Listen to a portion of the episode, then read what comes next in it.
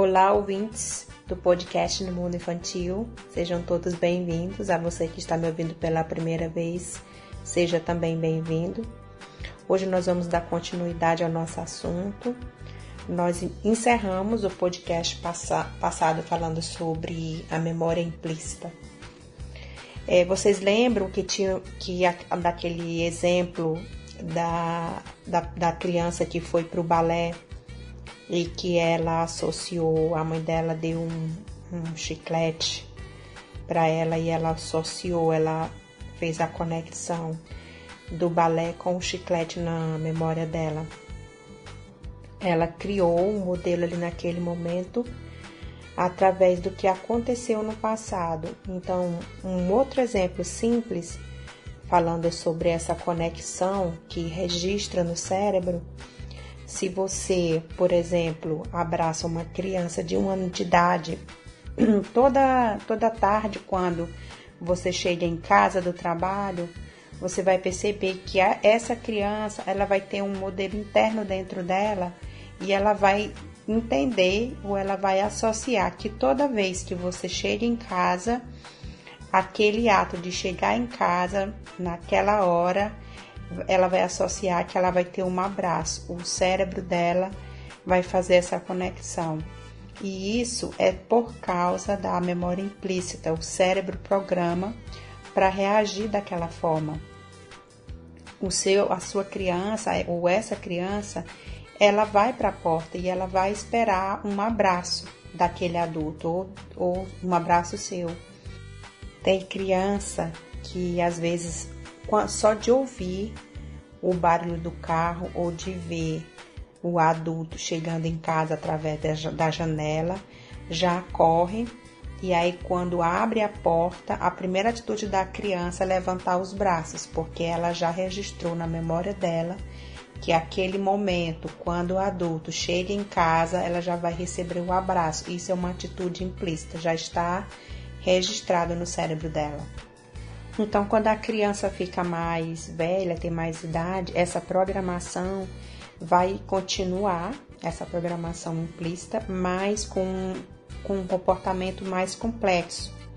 Por exemplo, se um, uma professora ou um professor de piano, alguns anos atrás, no começo do curso, falava o tempo todo, criticava, a forma de como a criança jogava é, jogava não, tocava, ela criou na, um modelo mental onde é, diz para ela que ela não gosta de piano ou então que ela não tem jeito para música.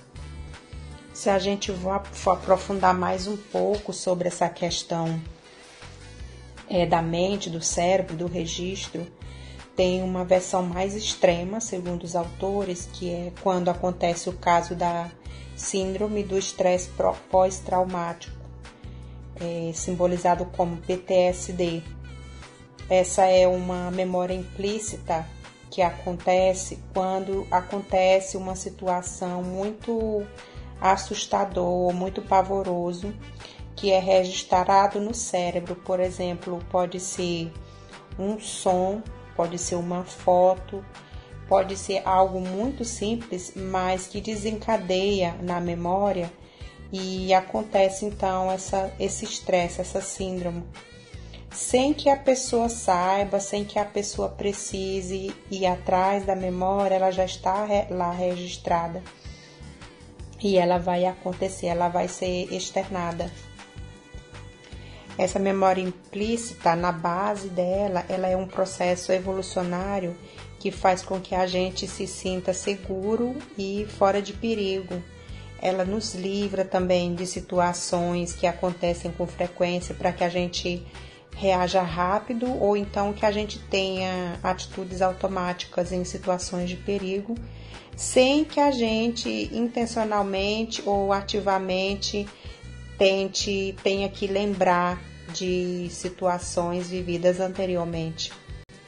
Tudo que isso quer dizer para nós, como pais, como cuidadores, é que nas situações quando a criança reage de uma forma irracional, a gente tem que pensar sobre o que essa memória implícita criou na criança. é, que tipo de modelo que foi criado para que a gente possa ajudar essa criança. E foi isso que aconteceu com Yuel, é, porque eu falei no podcast passado. O Yuel, ele foi para aula de natação e ele não queria mais continuar aquela aula de natação. E agora nós vamos saber o porquê, porque a Tina vai conversar com ele. Se vocês não lembram, o Yuel, ele tem sete anos. E a mãe dele, quando foi colocar ele na cama, ela começou a conversar com ele, né? Ela perguntou para ele, né? Você pode dizer para mim o que está acontecendo quando você pensa em nadar? Aí o Yuel responde: Eu não sei, mamãe. Eu só não quero nadar. Tem algo que você está com medo? E o L responde: Talvez eu, eu sinto um pouco de borboletas na barriga, ou seja, ele fica nervoso, né? E a Tina continua. Então, talvez a gente pode falar sobre as borboletas. Você sabia que o cérebro lembra as coisas, tudo que acontece com você, ainda que você não saiba que você lembra? Eu não entendo, e falou. Aí a Tina continua, ok, eu vou explicar para você de uma outra forma. Você lembra que você teve experiências ruins é, na sua aula de natação tempos atrás? Sim, eu lembro. Você lembra daquele lugar que a gente foi? Sim, é, os professores eram muito duros comigo. E a Tina continuou, sim, eles eram, eles eram realmente muito duros. E aí o El continuou. Eles falaram que eu tinha que pular da, daquela a barrinha, né, que a criança tem que pular. É, e, e eu tinha que mergulhar e pegar uma coisa lá no fundo.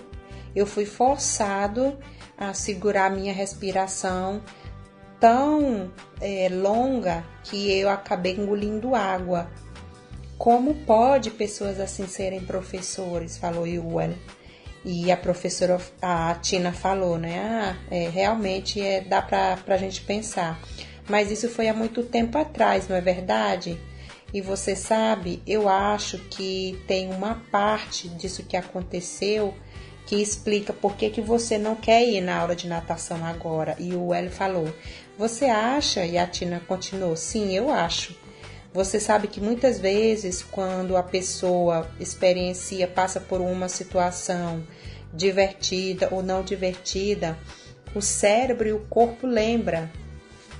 Se eu falar para você, Dodge Stadium, olha, você está sorrindo, você sente o que está acontecendo em você, certo?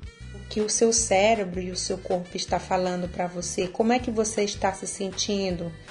E o, o L continua, ah, está é, sendo assim diferente, a sensação diferente.